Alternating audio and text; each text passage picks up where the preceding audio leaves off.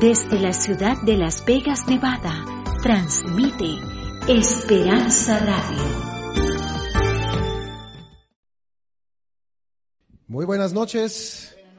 Un gusto saludarles, un gusto verles. Voy a pedirles que casi no los veo, si se pueden, vamos a concentrarnos aquí en estas primeras bancas. ¿Les parece bien? Si nos acercamos, por favor, vengan, vamos a hacernos aquí bien cerquita. Acérquense aquí, vamos a concentrarnos en las primeras banquitas para que los podamos ver bien cerquita y de paso para que se hagan cerca de, de otras personas y podamos disfrutar de esta actividad de manera especial.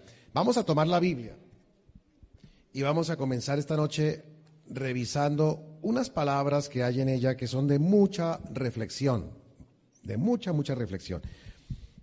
Voy a compartir con ustedes esta lectura. La encontramos en la epístola a los romanos, apóstol San Pablo, Romanos en el capítulo 13, y voy a leer dos versículos, eh, el 7 y el 8 para empezar. Dice así, pagad a todos lo que debéis. Al que tributo, tributo, al que impuesto, impuesto, al que respeto, respeto, al que honra, honra. Versículo 8.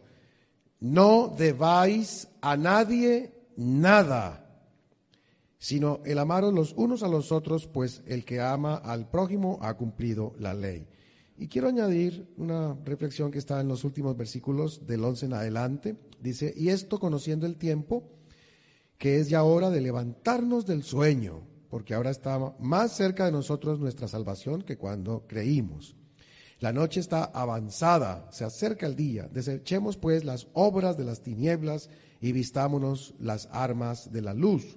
Andemos como de día, honestamente, no en glotonerías y borracheras, no en lujurias y libertinaje, no en contiendas y envidia, al contrario, vestíos del Señor Jesucristo y no satisfagáis los deseos de la carne.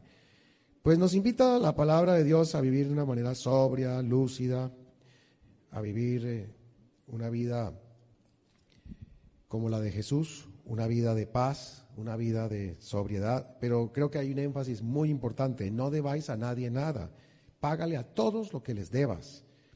Y nos invita el Señor a tomar ese camino. Cada vez que leo la palabra de Dios entiendo mejor que definitivamente Dios quiere que seamos libres, libres, no tengamos cargas, no tengamos obligaciones sin necesidad.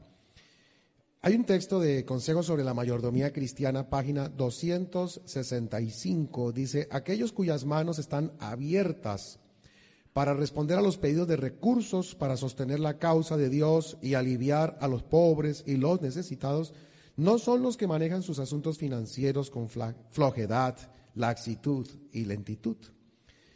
Siempre son cuidadosos en mantener sus gastos por debajo de sus ingresos. Estos son económicos por principio. Sienten que su deber consiste en ahorrar a fin de tener para dar. Qué importante. Sienten que su deber consiste en ahorrar a fin de tener para dar. Una vez más, nos plantea el Señor que las personas que cumplen con la bondad, la generosidad, esto es, los diezmos, las ofrendas, son las personas que manejan sus finanzas con orden. Lo malo es que lo contrario también es cierto. Aquellos que fallamos o pueden fallar en su generosidad, en su bondad, en sus diezmos, en sus ofrendas, pues son aquellos que no practican la economía, que hacen que sus gastos sean mucho más grandes que sus eh, ingresos. y bueno, el Señor quiere corregir eso quiere corregir, quiere que tengamos unas finanzas saludables. Ayer estudiamos un par de cosas muy importantes. Estamos viviendo unos tiempos en que vemos el resurgimiento de un sistema. ¿Con, qué comparamos históricamente el resurgimiento de ese sistema? Vimos una civilización antigua. ¿Alguien se acuerda qué sistema es ese que está regresando a la tierra? Babilonia, muy bien, tremendo.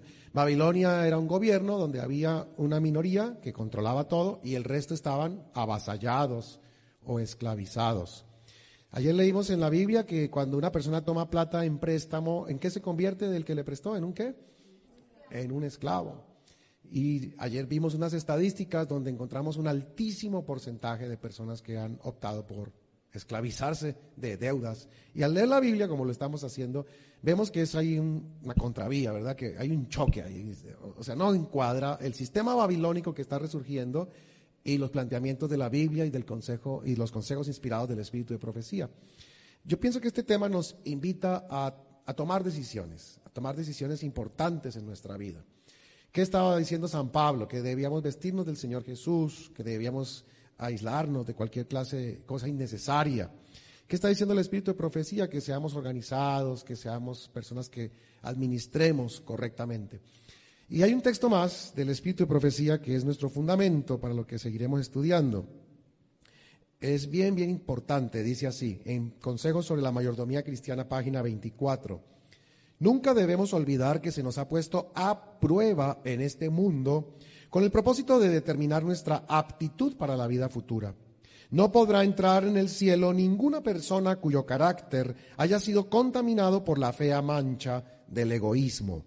Por lo tanto, Dios nos prueba aquí entregándonos posesiones temporales, a fin de que el uso que hagamos de estas demuestre si se nos pueden confiar las riquezas eternas. Destacamos lo siguiente. Número uno, estamos a prueba.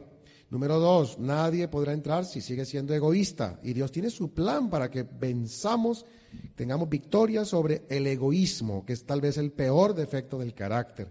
Una persona egoísta es una persona insegura, es una persona que le da prioridad a su ego, como dice ese nombre, tal vez se sofistica mucho en su vida.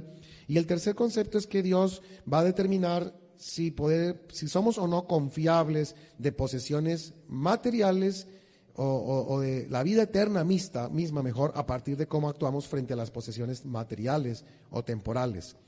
Ayer mencionamos algo, en esta vida somos mayordomos, pero el plan de Dios es que no seamos ya más mayordomos cuando venga el reino de Cristo, sino que seamos qué cosa cuando venga el reino herederos.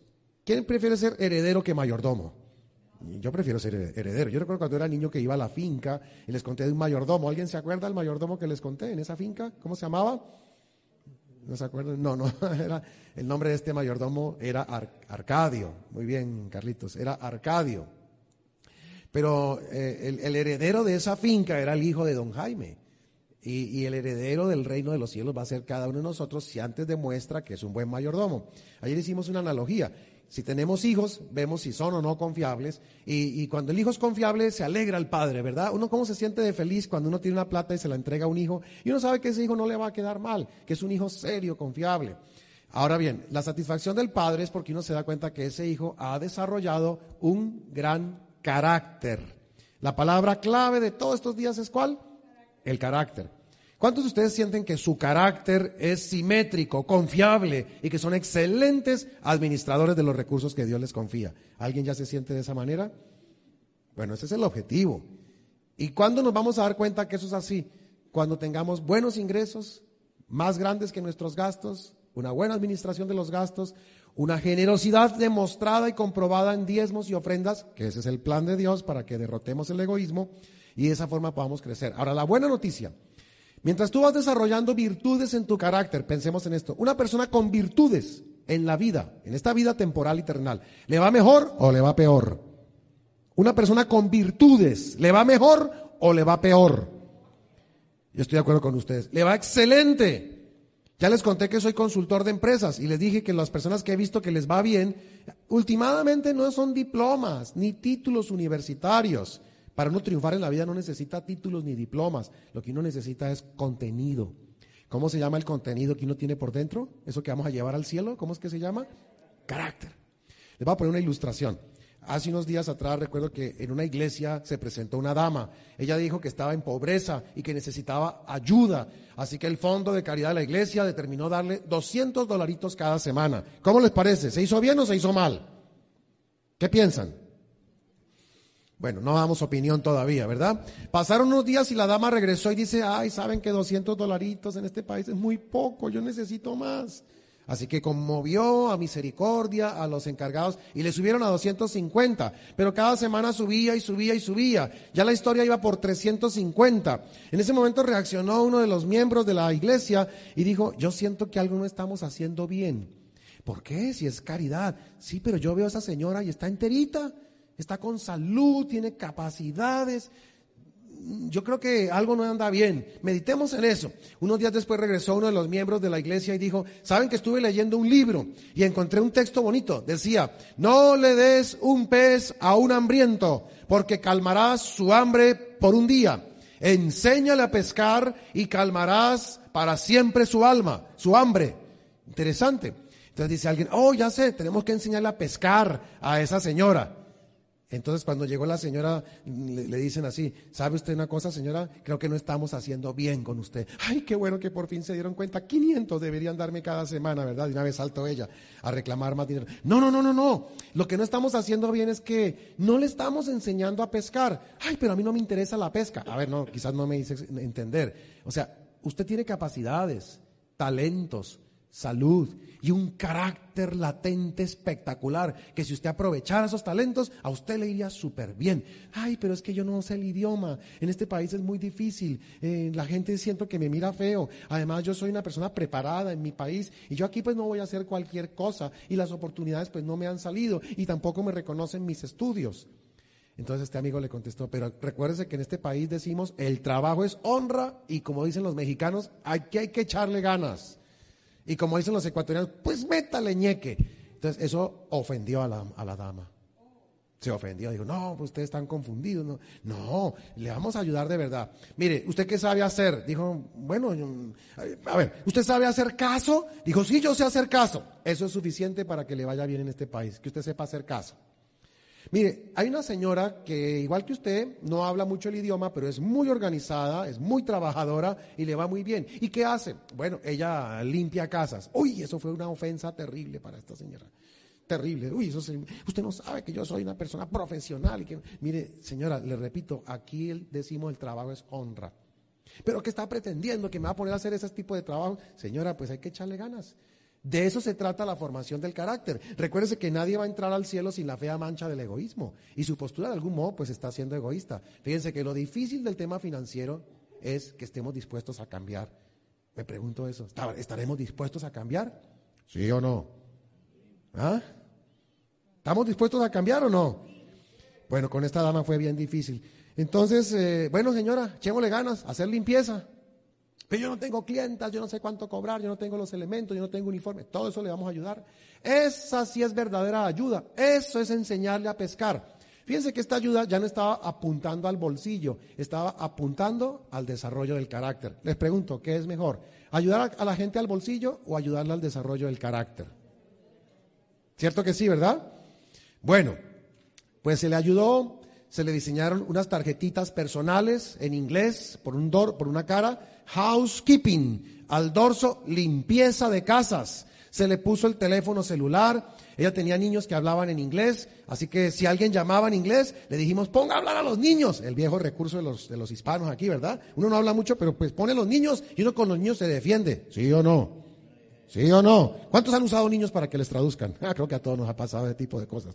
Bueno, pues los niños están muy listos aquí, muy despiertos. Aparte le hicimos una campaña, hicimos unos afiches, unos pósters, housekeeping, limpieza de casas. Pegamos eso por postes de la luz en ese vecindario, en la costa este de, de aquí, este país.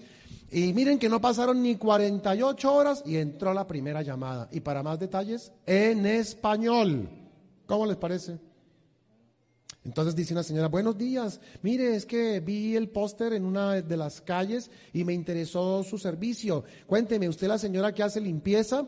Sí, ¿cómo no? Y ya se puso contenta, ¿verdad? Mire, eh, ¿usted tiene libre de pronto este día jueves? ¿Este próximo jueves lo tiene libre? Ella dice, permítame, consulto mi agenda. Claro, había que dignificarse, ¿no? Primera llamada en la vida, pero pues había que decir que había que mirar la agenda, ¿no? Como para que uno quedara mejor. Bueno, entonces esta señora dice, no, sí, sí, sí, mire que sí tengo libre el, jueves. Ay, qué bueno, maravilloso. Mire, yo la necesito a usted aquí muy temprano, porque yo me voy a trabajar y tengo que dejarla haciendo el trabajo. Así que le ruego que llegue aquí a las 6.30 de la mañana. La señora quedó fría, así, muda. ¿A qué horas quiere usted que yo llegue? Seis y treinta. Ay, ¿no podría ser más tardecito? ¿Cómo así más tardecito? Mire, es que la verdad, yo empiezo a trabajar a las 11 de la mañana. Dice, no, señora, yo a esa hora ya llevo casi que tres horas trabajando. Yo necesito salir bien temprano. Total, no se hizo el negocio.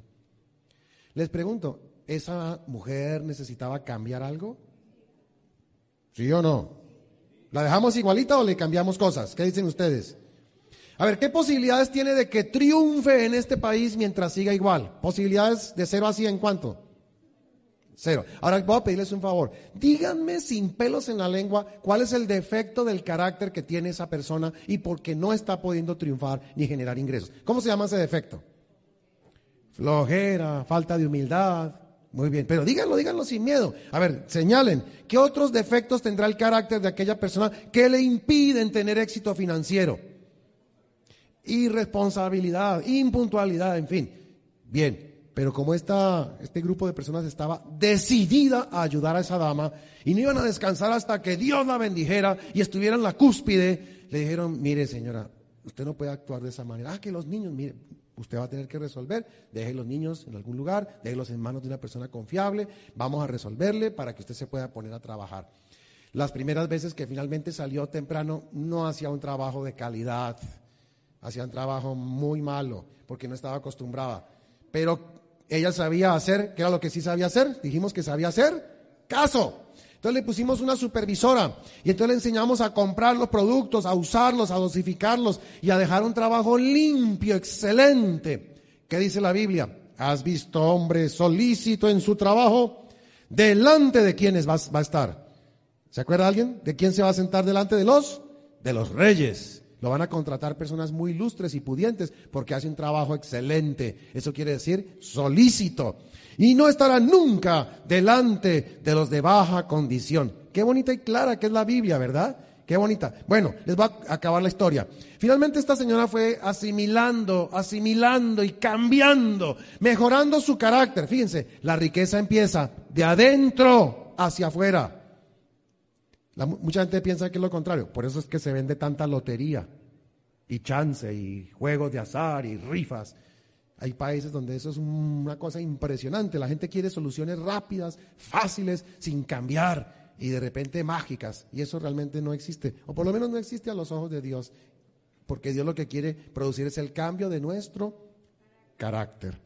Bueno, la buena noticia, finalmente esta dama fue cediendo, empezó a orar, empezó a permitirle al Espíritu de Dios que fructificara en ella el amor, el gozo, la paz, la paciencia, la benignidad, la bondad, la fe, la templanza, la mansedumbre, la disciplina, el dominio propio. Oiga, cuántas virtudes, ¿verdad? Tan bonitas.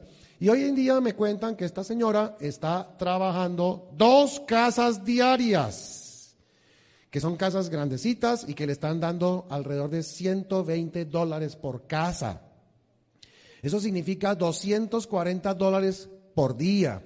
Me dicen que está trabajando solo cinco días a la semana, aunque la Biblia dice que se deben trabajar seis. Desde el domingo hasta el viernes, dice la Biblia que se debe trabajar, pero bueno, esta parte pues ya no importa, dejamos a esta dama con esa libertad.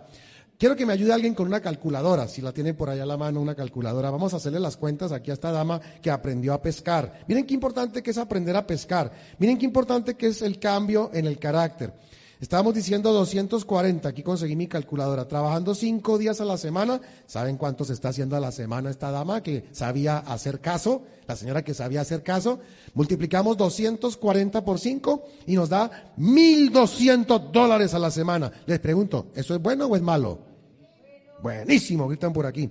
Resulta que esta mujer está trabajando cuatro semanas al mes.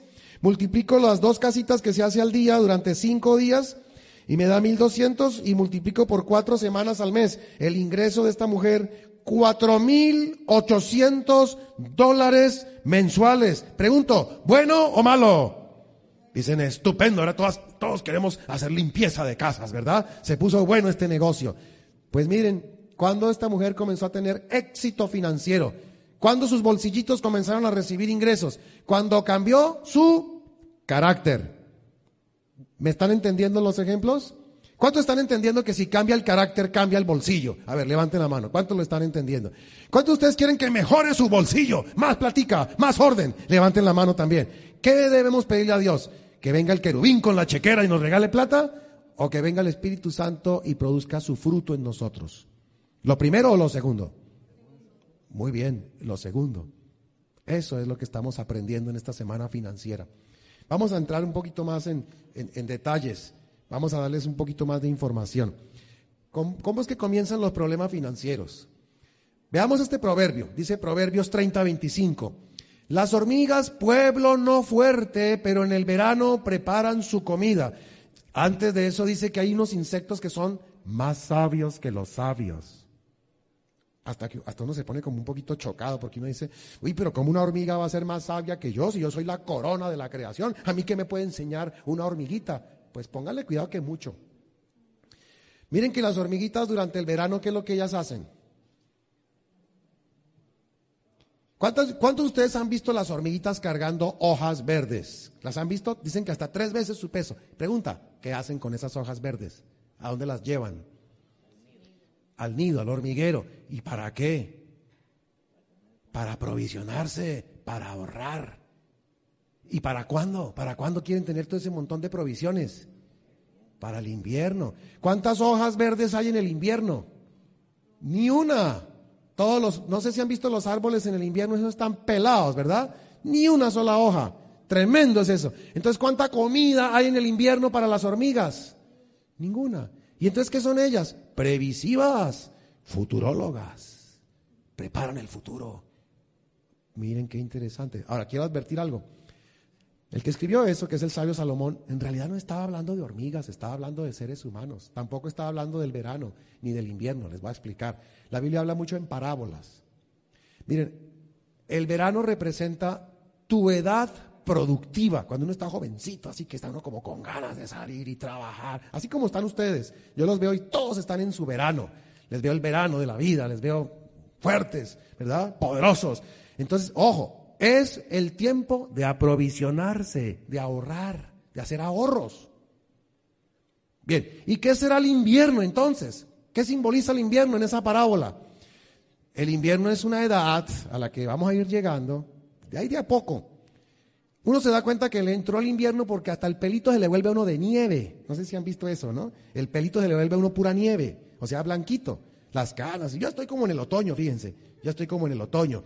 Miren, va a llegar un día en que usted se levanta de la cama y dice, ay, mi hija, me duele la espalda, estoy como en el invierno de la vida. O sea, ya no tienes la misma vitalidad. Pero según esta parábola, en ese momento, como las hormigas, tú debes estar muerto la risa diciendo, ja, ja, ja, yo durante mi edad productiva llené el hormiguero. ¿Qué quiere decir llenar el hormiguero? Dinero, recursos, fondos, lo que llaman los especialistas en finanzas Tienes listos tus ingresos pasivos. ¿Y qué son ingresos pasivos? Que uno no necesita levantarse para ir a producir dinero, sino que uno tiene inversiones. Por ejemplo, uno tiene un departamento que tiene arriendo y genera ingresos, ingresos pasivos. Entonces, el plan en la vida es que cuando uno está en el verano, en su edad productiva, sea previsivo, ahorrativo, trabaje bien, gane bien y no se lo gaste todo. ¿Qué sabias que son las hormigas? ¿Sí o no? ¿Cuántos entendieron la parábola? Levanten la mano. Buenas noticias, ahora vienen las malas. Han hecho estudios que han concluido que la mayoría de personas, contrario a las hormigas, cuando están en el verano de su vida, en lugar de hacer ahorros y provisiones para el invierno, lo que hacen es deudas. ¿Ustedes sabían eso? Por eso mucha gente no quiere ni siquiera envejecer. Ay, el otro día escuché a una dama que decía, ay, yo quisiera morir bien jovencita. Y pensé, pues claro, con ese montón de deudas que va a dejar, que va a querer llegar a viejita, ¿verdad? Así que necesita aprender de las hormigas. Oiga, se traga uno todo su orgullo, ¿no? Imagínense eso, aprender de una hormiga. Como que nos cuesta admitir eso, pero tenemos que ser humildes. ¿Qué fue lo que el Señor Jesús nos enseñó? Que fuéramos mansos y humildes de corazón. ¿Cuántos quieren ser más humildes? Yo tomé esta noche una decisión, bueno, hace rato tomé esa decisión, voy a echarle ganas en el verano y hacer mis provisiones. Es decir, no me lo voy a gastar todo, voy a tener que llevar una vida económica, frugal, organizada, hacer mis presupuestos. Eh, no tengo que hacer gastos innecesarios. ¿Para qué, por ejemplo, comprar ropa de marca? ¿Para qué comprar tabletas sofisticadas, monturas carísimas? Las monturas finas, 120 dólares. Estas me las venden en las tiendas por 5 dólares. Yo prefiero la de los 5 dólares. Tal vez por ahí los amigos se burlarán de uno, pero a mí qué me importa la presión social. Si yo estoy en el verano de mi vida y lo que tengo que hacer en mi verano es aprovisionarme para el invierno, ¿sí o no? ¿Cuántos toman esa misma decisión esta noche? ¿Les parece saludable? Está bien eso, ¿verdad? Eh, además que uno no vive eh, la vida para estar haciendo, digamos, como eh, presunción de lo que uno tiene, de lo que uno compra. Yo el otro día escuchaba en un libro, leía en un libro, alguien que decía, el pobre siempre habla de las cosas que compró caras. El rico siempre habla de las cosas que consiguió ahorrar. ¿Se han visto eso? Ve un pobre, ay, que hice un viaje carísimo, que me compré un traje carísimo, que hice, fui a un lugar carísimo. El rico está diciendo lo contrario. Oiga, yo tengo un proveedor que me está ahorrando el 30% en la proveeduría de, de estos insumos. Oiga, yo me conseguí ese mismo boleto con un 50% de descuento en baja temporada. Oiga, yo, y nunca el rico se jacta de lo que compra, sino de lo que ahorra. En cambio, el pobre siempre se jacta de lo que compró. Hay un pastor en Sudamérica que recomienda que, ¿cómo es que se dice centro comercial en inglés? El shopping center, pero es M-A, eh, el, the mall, y se escribe M-A-L-L. Pues este pastor no pronuncia mall, sino mal, y dice, hermanos, no vayan al mal, les dice, eviten el mal, no se, no se presenten en el mal, les dice, sabio, sabio, ¿verdad? Hermanas, eviten el mal. O sea, que no vayan al mal. Como quien dice, no vayan a gastarse su plata. Bueno, gracias a Dios las mujeres son bien ahorrativas. Poco gastan en ropa, en zapatos, en ese tipo de cosas, ¿verdad? ¿Es así o no es así? ¿Sí o no? ¿Sí gastan? Bueno, eh, los hombres igual, somos muy cuidadosos con el dinero, muy ahorrativos. El otro día me contaba una dama, hmm, así así, hmm, ojalá fuera así. Mi esposo el otro día pegó que, grito, mire mi hija, ese televisor no sirve para nada. Pero si está bueno, mi hijo, le contestó ella, está recién comprado. Sí, pero es que solo tiene 70 pulgadas. ¿Y cuál es el problema? Pues que ya salió el de 72 pulgadas. Oiga, por dos pulgadas peleaba ese señor. Ustedes se ríen porque son normales, pero hay casos así, hay casos así, es una cosa increíble. El otro día gritaba una mujer, mi hijo, no tengo nada que ponerme. Él todo asustado salió corriendo y cuando llegó dice, pero mijita, yo estoy viendo 49 blusas. Ella dice, sí, pero es que ninguna de esas blusas hace juego con estos zapatos de este color. ustedes se ríen porque son normales, pero hay casos así. Por eso es que los hormigueros están desocupados y por eso es que el verano de la vida se vuelve una sola gastadera. Y por eso el sabio Salomón dijo, tenemos que ser sabios como las hormigas y no estar gaste y gaste las cosas. Por eso acuérdense, no vayan al mal, no vayan al mal. El otro día me salió un amigo todo petulante por allá en mi país. Decía, mire Pedro, mis corbatas son de Hugo Boss, mis camisas son de Christian Dior mis vestidos son de Pierre Cardin. Yo le dije, qué vergüenza no solo ponerse ropa ajena, le dije yo así.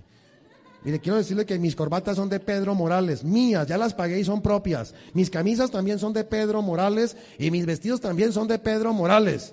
Yo tenía que defenderme, ¿verdad? Hay gente que se siente que es una cosa, ustedes se ríen porque son normales, pero hay casos así.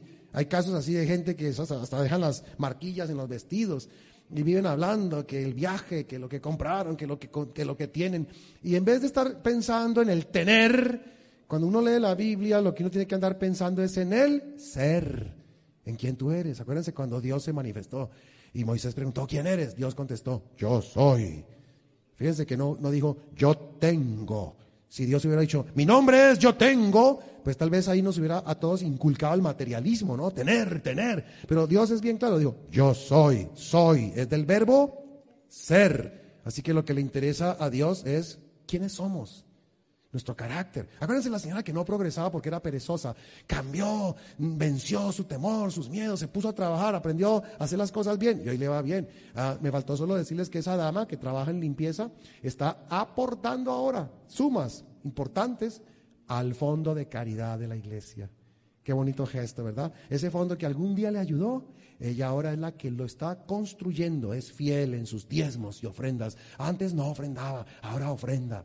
Cambió su carácter, ya no es egoísta, ahora es generosa. Acuérdense que nadie entrará al cielo con la fea mancha del egoísmo. Ella dice, yo estoy donando al fondo de caridad, pero sí les ruego algo. Por favor, a todo el que les pida, no le den, sino enséñenle a qué a pescar, porque ella entendió muy bien eso en su vida. Y así es como uno entiende muchas cosas del ser, aprender a ser. Bueno, les voy a contar algo aquí interesante, porque hay deudas. Miren, han hecho estudios, son tres factores. Uno, la presión social, el medio, la familia, todo el mundo, que compre, que tenga, que adquiera, que viaje, que haga, que consiga. ¿Nos dicen eso? ¿Sí o no? Casi que inclusive nos miden por ahí. ¿Ya tiene? ¿Ya compró? ya, adquirió, pareciera que eso es lo que le otorga el valor a los, a, los individuos. A eso se suman los créditos fáciles.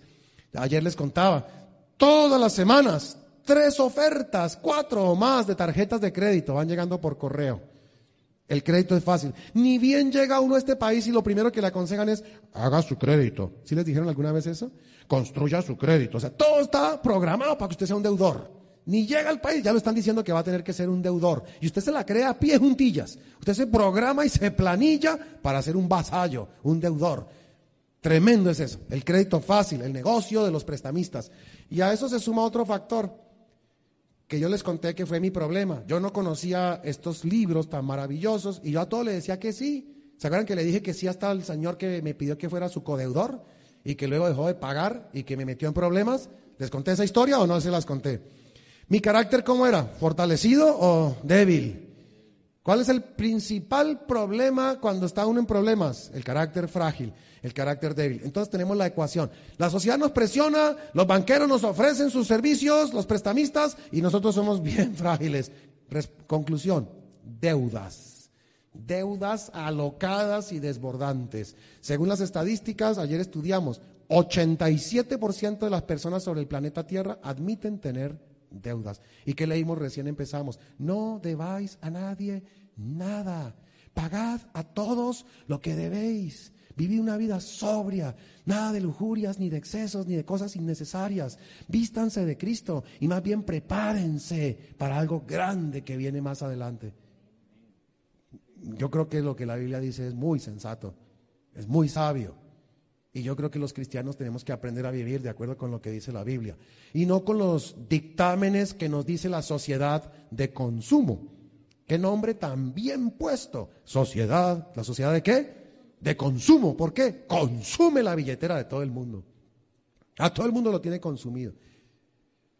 Miren, ese es el origen de las deudas. Ahora quiero que miremos cuál es el principal responsable de esos problemas la sociedad, los bancos, las personas. A ver, ¿cuál creen ustedes, cuál destacarían ustedes la principal razón de las deudas desbordadas? Echémosle la culpa a algo. De, los tres elementos, ¿cuál señalamos como el principal? ¿Cuál dirían ustedes? Yo creo que es la gente, ¿verdad? La gente que nos fastidia tanto, esos son los culpables, ¿verdad que sí? ¿Cuánto le dan su voto a la gente, la presión social? ¿Nadie? No, yo, yo creo que son los bancos. Los bancos a toda hora lo, lo, están metiendo a uno, los comerciales, las apelaciones emocionales de los comerciales, de los comerciantes. Esa es la causa de las deudas, ¿verdad que sí? ¿No? ¿Nadie le da su voto a eso? Entonces, ¿cuál es el factor que hace que tengamos deudas? A ver, ¿quiénes dicen que es el carácter?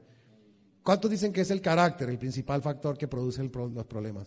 Me gusta su respuesta y estoy de acuerdo con ella. ¿Saben por qué? Porque si tú ves la responsabilidad en ti, te sales de la trampa. Pero si tú ves la responsabilidad en otros factores, seguirás en la trampa.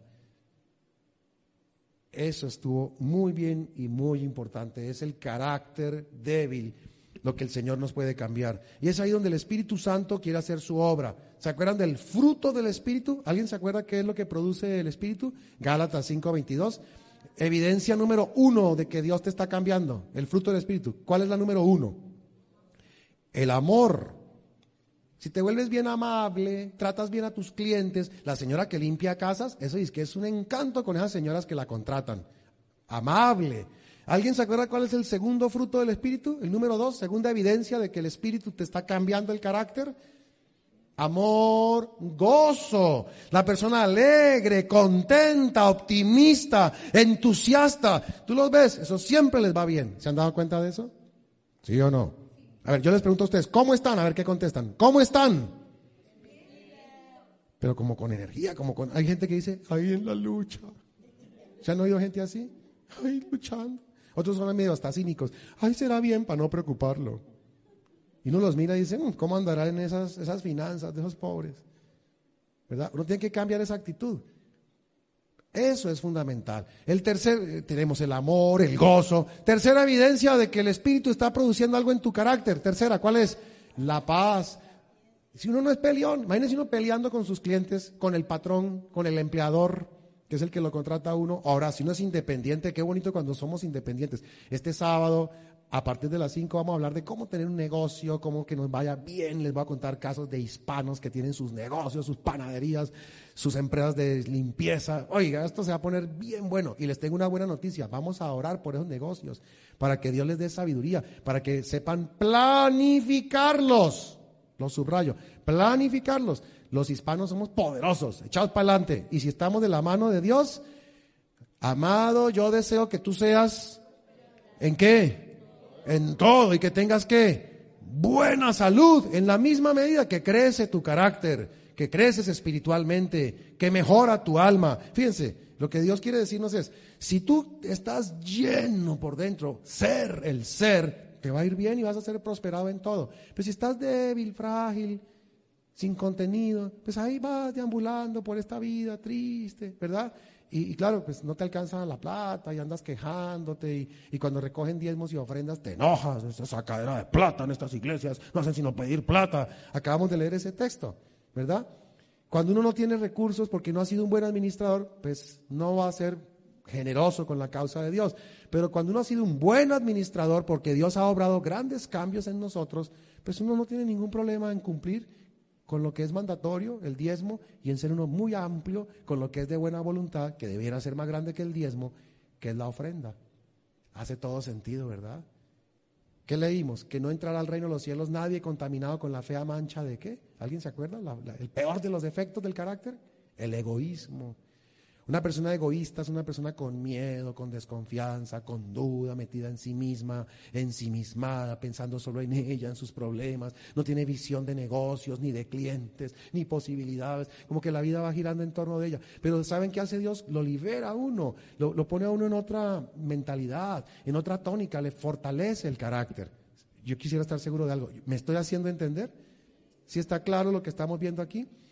¿Cuántos a medida que vamos avanzando en este programa les dan más ganas de, ser mejores, de crecer, de tener ese fruto del Espíritu? ¿Les gustaría eso? Miren, otro fruto que no se me quede por ahí, todos son importantísimos, pero quiero subrayar otro, templanza. Todos los empresarios que yo conozco son gente de temple y la mayoría de gente que nunca se atreve a ser empresaria, poco de templanza. Muy inseguras, muy dubitativas, quién sabe, muy difícil. Se enseñan a eso. Entonces Dios nos quiere cambiar. Y que no se nos quede tampoco por entre el tintero. Otro de los grandes, otro, el, otro fruto del Espíritu Santo, dominio propio, disciplina. Acuérdense de esto. Una persona con determinación y disciplina llega mucho más lejos que una persona inteligente. La mayoría de estos empresarios ricos que me ha tocado en la vida hacer consultor y asesorarlos, Oiga, sus títulos, sus diplomas, sus PhD, sus doctorados. No, nosotros eso más bien pocón. Y entonces, hermano, me dicen así, pura determinación, voluntad y temple. Recuerdo, por, ejemplo, a don Jesús Vargas, el dueño de Carrocerías El Sol, una compañía que arma carrocerías para camiones y carros allá en Colombia. Le pregunté a don Jesús, oiga, don Jesús, ¿y usted qué estudió? Y se rió, no, yo no estudié nada, solo había para echarle ganas, así me dijo. Eso es puro sentido común. Dije, oiga, este señor, disciplina, yo me levanto temprano y salgo tarde y me lo gozo aquí en este trabajo. Y yo decía, oiga, eso es pura templanza y dominio propio. ¿Cuántos de ustedes les gustaría que el Espíritu Santo les aumentara la templanza y el dominio propio? ¿Les gustaría eso? ¿Creen que les iría mejor o peor si eso pasara en sus vidas? Les iría muchísimo mejor, ¿verdad? ¿Cuántos son los que quieren ganar más dinero? Levanten la mano. ¿Se está entendiendo en dónde comienza el tema? El carácter. ¿Está esto quedando claro? ¿Sí o no? A ver, ¿alguien se acuerda qué es lo que vamos a llevar de esta tierra al reino de los cielos? El carácter. Oiga, lo mismo, ¿no? Interesante. Y qué bueno que mientras el Espíritu nos transforma el carácter, no solamente tengamos la esperanza bendita de vivir con Cristo para siempre, sino que nos vaya mejor en esta tierra. Es inteligente, ¿verdad?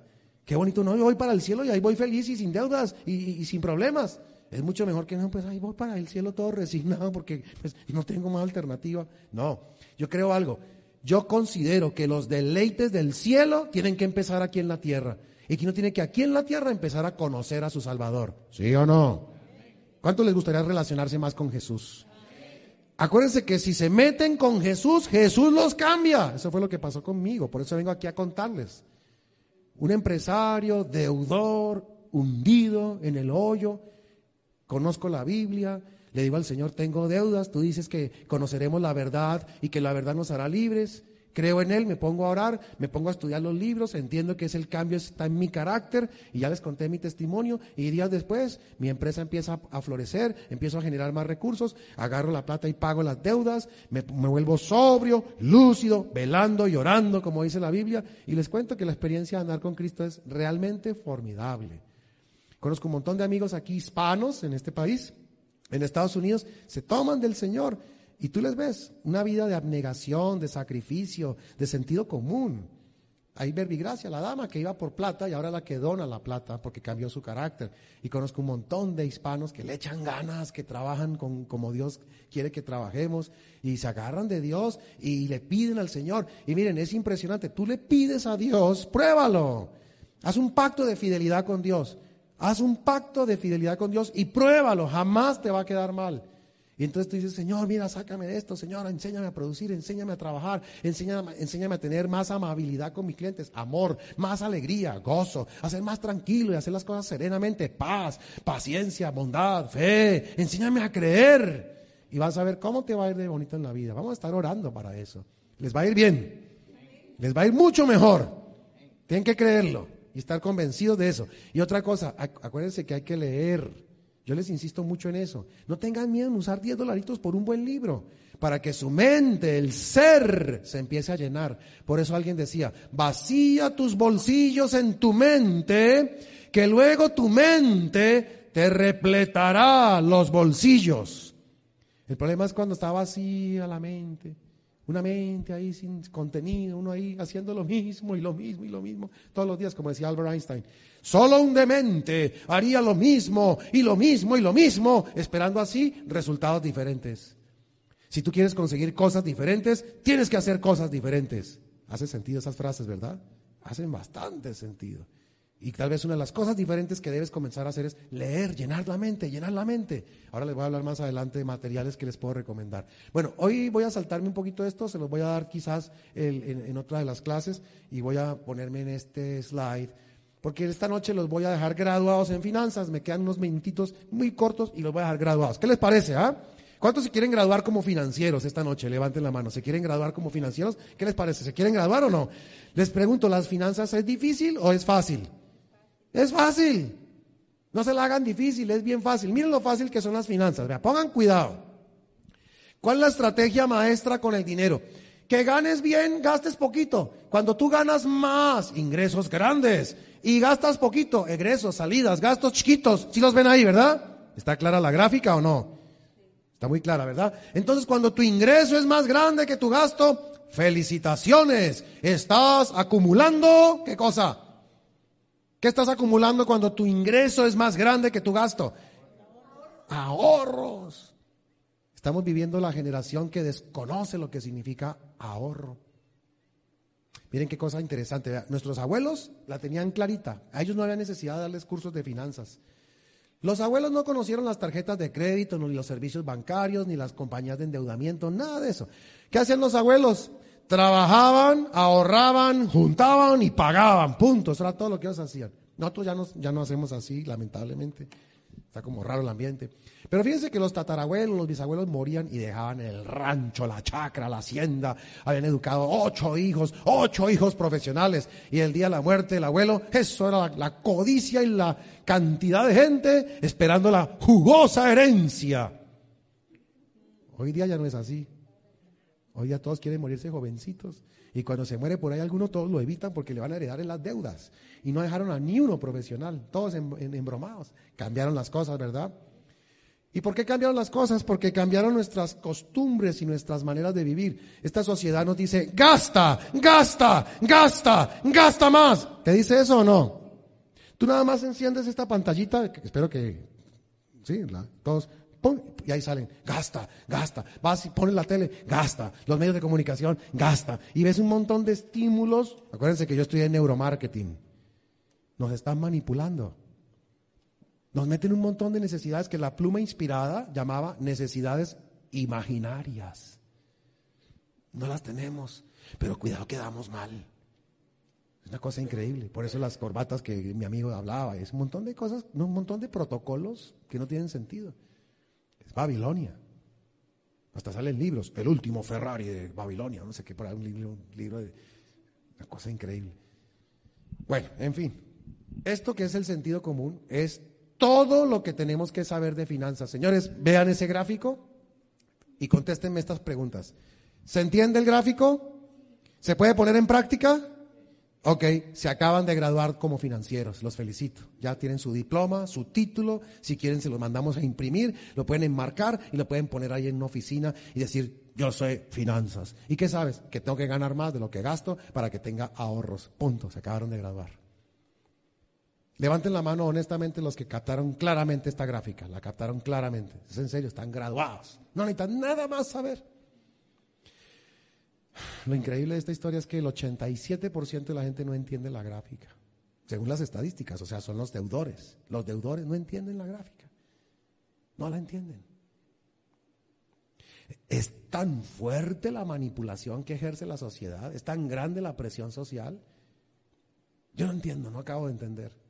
Por eso tal vez es que San Pablo, leímos al comienzo, decía, tenemos que despertar de este sueño. Tal vez la desesperación de San Pablo, ¿no? Despierten de ese sueño. Esta es una sociedad que los fue envolviendo. Es un sistema que los atrapó y los enjauló. Pero Dios quiere un pueblo libre, un remanente fiel, que tenga unas características notoriamente distintas. ¿Les gustaría ser parte de ese pueblo diferente? Pueblo que sabe comer, que sabe vivir, que no sabe qué son deudas, que, valora la libertad, que no cae en presiones sociales, que tiene un estilo de vida distinto. ¿Les gustaría eso? Para empezar, a partir de ahora entre nosotros, hablémonos de cosas distintas, hablémonos del ser, no del tener. Preocupémonos por el fruto del espíritu, el desarrollo del carácter, y van a ver cómo cada día nos va mejor y mejor. Miren, esto que sigue aquí es la situación errónea más común que hoy día tenemos en el planeta Tierra. Miren, ganar poquito y meternos en cuanta deuda podemos. Si tú no tienes suficientes ingresos y quieres tener un estilo, un nivel de vida sin tener esos recursos, ¿qué tienes que hacer? Echar mano de un banco. ¿Sí o no? ¿Quieres seguir haciendo eso en tu vida? ¿Cuántos creen que Jesús es un libertador? ¿Y cuántos creen que Él nos puede liberar de ese hechizo? ¿Qué tal si esta noche le pedimos esa liberación? ¿Tú crees por fe que Jesús puede hacer eso en tu vida? Lo hizo en mi vida. Si no fuera así, ni siquiera daría estas conferencias. Él lo hizo. Él es un libertador. Me sacó de la esclavitud de Egipto. Y por eso los sábados recuerdo que Él es mi libertador, además de mi salvador. ¿Quieres eso en tu vida? El sábado vamos a aprender a generar mucho mejores recursos. ¿Cuál es el problema de muchos miembros de iglesia? Miren, el problema de muchos miembros de iglesia y de muchas personas en general, no saben producir más porque tienen como un programa de yo gano poquito. Y entonces piensan que el chiste es meterse a cuánto trabajo pueden. Yo conozco gente que se agarra tres y cuatro part-times. Y aquí no se trata de trabajar más intensamente, aquí se trata de trabajar más inteligentemente. Por eso Dios nos hizo un corazón listo y sobrio, dice la Biblia. Ya conocí el caso de un señor, eso fue por allá en New Jersey, y salía tempranísimo a trabajar y agarraba otro trabajo y luego otro trabajo y luego otro trabajo y llegaba tardísimo a la casa extenuado ese hombre, el pobre, iba a la iglesia el sábado, pero quedaba dormido. Ese no, no, resistía ni 10 minutos de conferencia. Todo el tiempo estaba dormido, cabeceando, batallando contra su propio agotamiento. Entonces tuve la oportunidad de conversar con él y salió el tema. ¿Por qué tú haces eso? Y me dice, porque quiero ver a mis hijos felices. Hablé con los hijos. ¿Ustedes son felices? No, señor, porque nunca vemos a mi papá. O sea, era una tremenda contradicción. Y el afán del hombre era el carro grandote, la casa grandota, el montón de cosas, comprar y comprar y salir en las redes sociales fotografiado que tenía un montón de cosas. No veía a sus hijos porque salía tan temprano que cuando él salía sus hijos estaban durmiendo. Y no los veía porque llegaba tan tarde que cuando él llegaba ya los hijos estaban acostados, o sea, nunca los veía. Estaba metido en un programa de trabajar y trabajar y trabajar y trabajar y trabajar y eso no lo sacaba nadie de ese. Esa es una trampa. Hay que empezar a meditar en otras formas. los seres humanos somos capaces de grandes cosas. Vuelvo y les digo, conozco hispanos que la hacen linda aquí en este país. ¿Cuáles son sus secretos? Vamos a verlos, vamos a estudiarlos. Es posible. El problema de otros hermanos es que sus gastos son desenfrenados y aunque ganen, yo conozco gente que gana muchísima plata, pero siempre que tú gastes más de lo que te estás ganando, no hay equilibrio que pueda llegar. Yo conozco personas que tienen ingresos de 250 mil dólares al año y tienen problemas financieros, serios. Yo conozco personas que ganan 30 mil dolaritos al año y tienen equilibradas sus finanzas equilibradas sus finanzas. A esto se suma que a veces, como no hay conferencias de esto, nos meten en todos los líos que se puede uno meter, en eso se meten. Ejemplo, el otro día hablé con una dama y me decía, ay, mire, don Pedro, es que yo fui y me compré un carrito. ¿Y, ¿Y, cómo te compraste el carrito? No, financiado, hay un señor que me ayudó. A ver, cuéntame, miramos papeles del carrito. El carrito era un carrito de origen asiático, de algunos años atrás, cuyo valor de mercado no pasaba de unos 3 mil dólares, pero pasa que esta mujer lo compró en 8 mil y financiado a 72 meses que porque la estaban ayudando. Pensé, oiga, con esos amigos, ¿para qué enemigos, no? Literalmente esa mujer trabajaba, no se imaginan ustedes cuánto, para ir a agarrar unos pesos y llevárselos a ese señor que le había hecho ese semejante favor. Y le dije, ¿por qué hiciste eso? Porque yo no hablo inglés. Y en la iglesia nadie habla inglés. No, sí, varios. ¿Y por qué no hablaste? Ay, no, porque a mí me daba vergüenza. Oye, la vergüenza hay que hacerla a un lado. Usted pide ayuda, mujer. Hable, ayúdese. Vaya y pida ayuda. Mire ese carrito. ¿Y cómo tenía que haberlo hecho? Primero, nunca hubiera yo hecho un contrato de esos. ¿Usted sabe cuántas veces va a pagar ese carrito? Como tres veces. Su valor real. Eso no es justo. A mí esto me duele, dice la Biblia. El amor no se goza de las injusticias, se goza de la verdad. Y yo no tolero estas injusticias, y menos contra mi raza. El problema es que si deshaciamos ese contrato, era tan leonino, tan cargado a favor del otro, que desembarazarse el contrato era más caro que seguir con él. La única cosa fue aguantarse ahí, hacer de tripas corazón hasta el final, que eso me duele, pero les cuento ahora preventivamente, nunca tomen ese tipo de decisiones sin haber consultado lo que son casas, inversiones, eh, carros, eh, viajes. Ojo con esos viajes financiados, eso no es por ahí. La solución era bien simple. Si esa mujer hubiera sabido que era el ahorro, tal vez hubiera trabajado unos poquitos meses, tal vez hubiera conseguido un crédito bien económico, bien, bien fundamentado, de apenas unos dos mil dolaritos que hubiera pagado por ahí unos seis meses a ese ritmo, y se hubiera subido a un carrito. Ahora, cuando uno llega aquí, no puede pretender, el, recién llegando, uno no puede pretender el carrazazazazo, porque es lo que muchos quieren.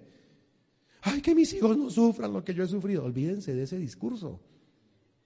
Uno llega y se busca lo que puede comprar y luego ahorra y cuando ya tiene su plata, tampoco cambia el carro. Va y se busca su casa o se busca hacer una inversión. Acuérdense lo de la hormiga que llena el hormiguero. ¿Sí o no? ¿Se está entendiendo o no?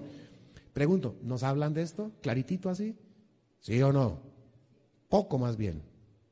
Poco más bien. Y qué bueno que podamos hablar y compartir, y ilustrar y traer casos y ejemplos. Así que ¿Qué es lo que tenemos que hacer si queremos que nos empiece a ir mucho mejor de lo que nos está yendo? Lo que tenemos que hacer sencillamente es comenzar a producir, producir mucho más dinero. Miren, primer, primer caso, hay que reducir los gastos. Si nos da tiempecito, vamos a hablarles muchas formas de reducir los gastos. Y las financiaciones que no son necesarias por la prisa que tenemos de agarrar cosas rápido. No, tranquilos, tranquilos. Por eso les digo, en la iglesia no deberíamos tocar temas que nos pongan a competir unos con otros. No, no, no son temas de iglesia.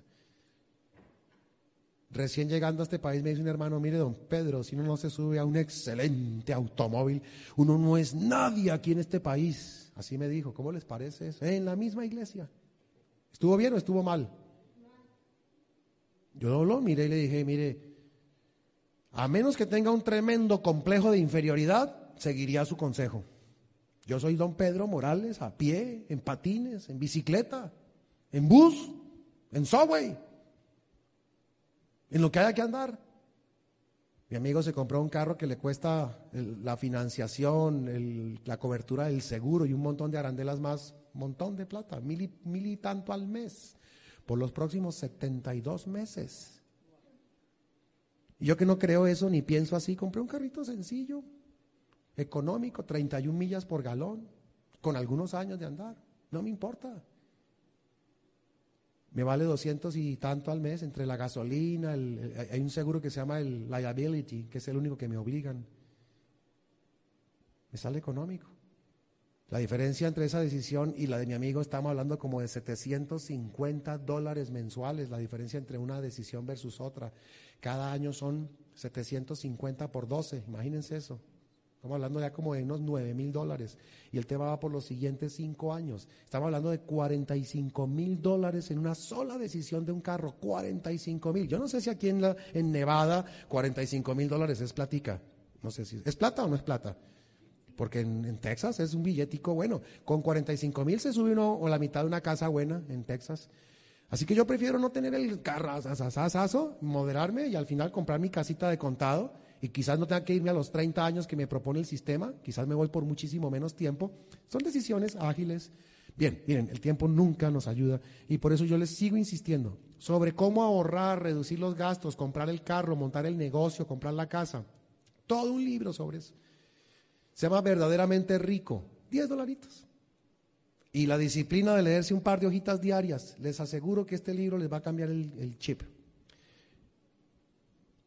Hay inversión audio para que mientras van manejando se van deleitando. Recomiendo tener las dos.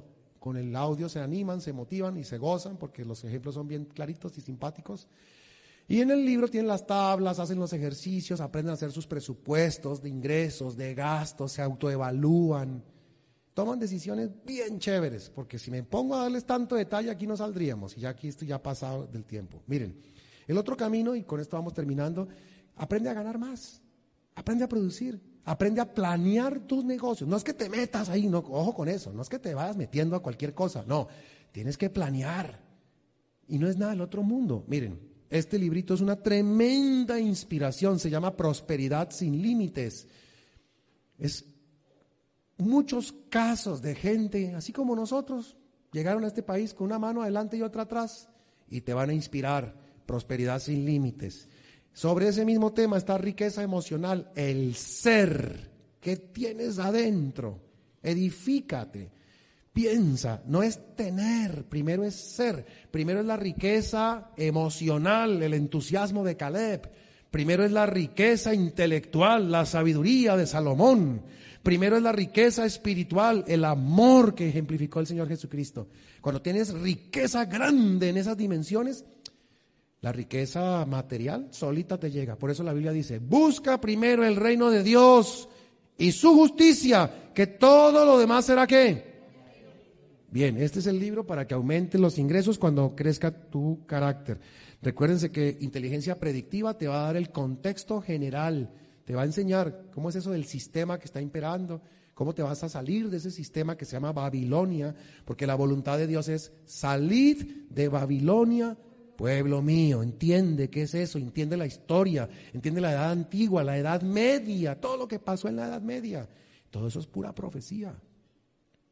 El profeta Daniel, Juan, el vidente de Patmos, ellos vieron todo eso. Es bueno que te enteres. Eso va a ensanchar tu mente. Y este es un libro más sobre 2020, 2020 prácticos consejos para vivir mejor. Te vas a dar cuenta que uno vive muy bien sin tantas sofisticaciones como acabamos de leer ahí al comienzo. ¿Para qué tantas cosas raras si la vida es tan sencilla de la mano del Señor? Creciendo en su gracia, creciendo en su conocimiento. Se acaban de graduar de financieros. ¿Cómo les parece? Ya saben que unas buenas finanzas saludables es ganar bien, gastar poquito. Y una vez más, que quieres gastar menos, pues hay un montón de buenos libros. Que quieres ganar más, otro buen montón de libros. Es casi imposible en tan cortos minutos enseñar todo eso, que por eso nunca doy seminarios sin proveer materiales porque sé que uno queda aquí como con la untadita, pero el que lleva los materiales, yo sé que hace su buena inversión, pero va a seguir creciendo y creciendo y creciendo. Además ahí está mi teléfono, mi correo, estaremos en contacto y qué bueno que se puedan seguir apoyando. Le pedimos a Dios que nos dé un cambio en nuestro carácter, le pedimos al Señor que nos dé esa sabiduría. Entonces vamos a orar, cantamos y nos despedimos. Vamos a pedirle al Señor, Señor, haznos sabios para ser buenos administradores. ¿Cuántos creen en el poder de la oración? ¿Y cuánto les gustaría que el Señor obrara hoy mismo un gran cambio en ustedes? ¿Creen que eso es posible? Si tú crees, ven aquí adelante. Vamos a orar. Ponte de pie y ven aquí, acércate. Vamos a pedirle al Señor ese cambio, ese gran cambio en nuestra vida. Ven, vamos a acercarnos aquí. Este es un llamado que hacemos en el nombre del Señor Jesucristo. Si tú crees que Él tiene poder para cambiar tu vida, acércate aquí porque vamos a pedirle eso de una vez. Ven, acércate. Si tú necesitas libertad financiera, ven, ven aquí adelante. Vamos a pedir eso. Vamos a pedirla. Yo pedí algún día, acuerdo que hubo un llamado, yo salí, pastor, yo salí, pues yo eso no, no me la pierdo. Y aquí estoy contando cómo fue esa experiencia tan linda. Estoy buscando con esto fortalecer su fe en Cristo Jesús. Jesús es un Dios vivo, un Dios real. Le vamos a pedir sabiduría, le vamos a pedir capacidad para producir más, disciplina para gastar menos y el favor que necesitemos. Tengo en mi mente aquí a mi amigo que tiene un proyecto muy lindo y espero que todos tengan también proyectos bien lindos y que dentro de unos días el pastor me esté contando, oiga, mire Pedro, eso esa iglesia, eso están esos hermanos disparados. Esa es mi alegría, esa es mi dicha, se los digo de corazón. Dios es un Dios rico. ¿Un padre rico quiere hijos pobres o hijos ricos? Hijos prósperos. Ven, hermana, vamos a hacerle la, oración. Acércate, no te quedes ahí. Vamos a pedirle esos favores al Señor. Te invitamos. Vamos a hacer ese, ese llamado. Ven. Oh, tiene la niñita dormida, no hay problema. Usted por fe está aquí físicamente mientras cuida a su niñita. Excelente. Pastor, usted es el ungido de Jehová. Tenga la bondad de hacer esa oración por nosotros. Esa libertad que queremos pedir al Señor, esa capacidad que de Él viene, porque Él es el que nos da el poder para hacer las riquezas. Oramos, cantamos mientras yo dispongo la mesita y terminamos la actividad hoy día. Vamos a orar.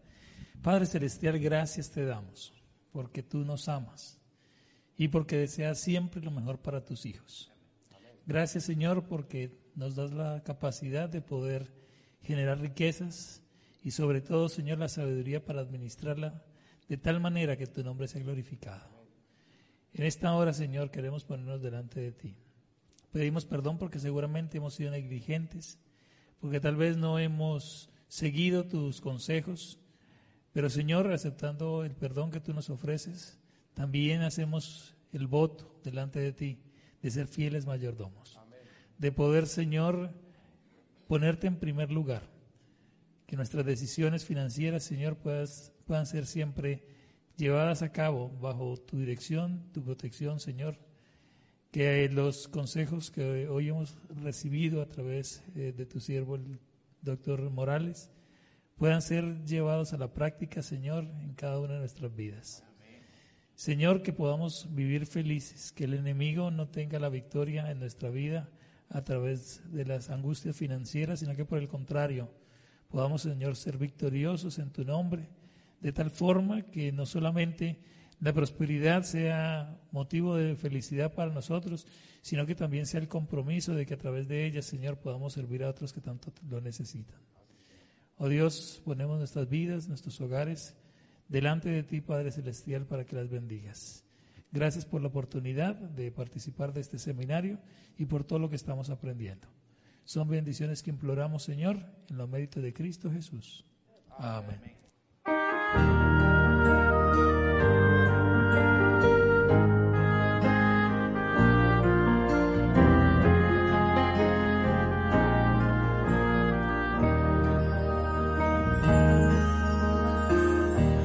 Corrido tras un arco y ahora muy cansado estás. Toma todos esos sueños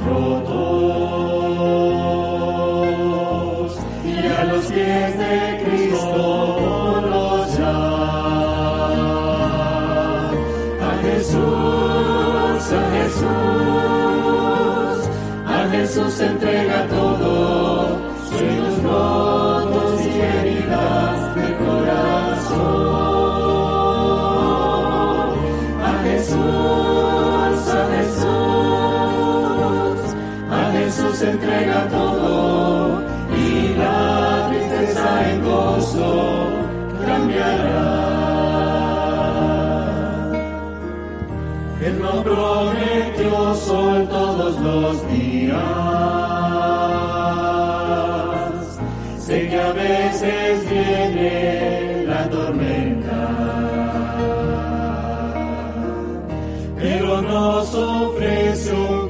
Sol nuevo. Cante ahora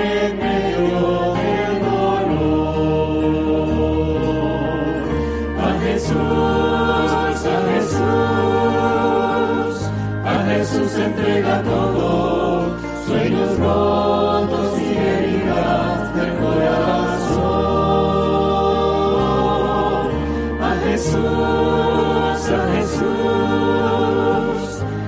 Jesús entrega todo y la tristeza en gozo cambiará.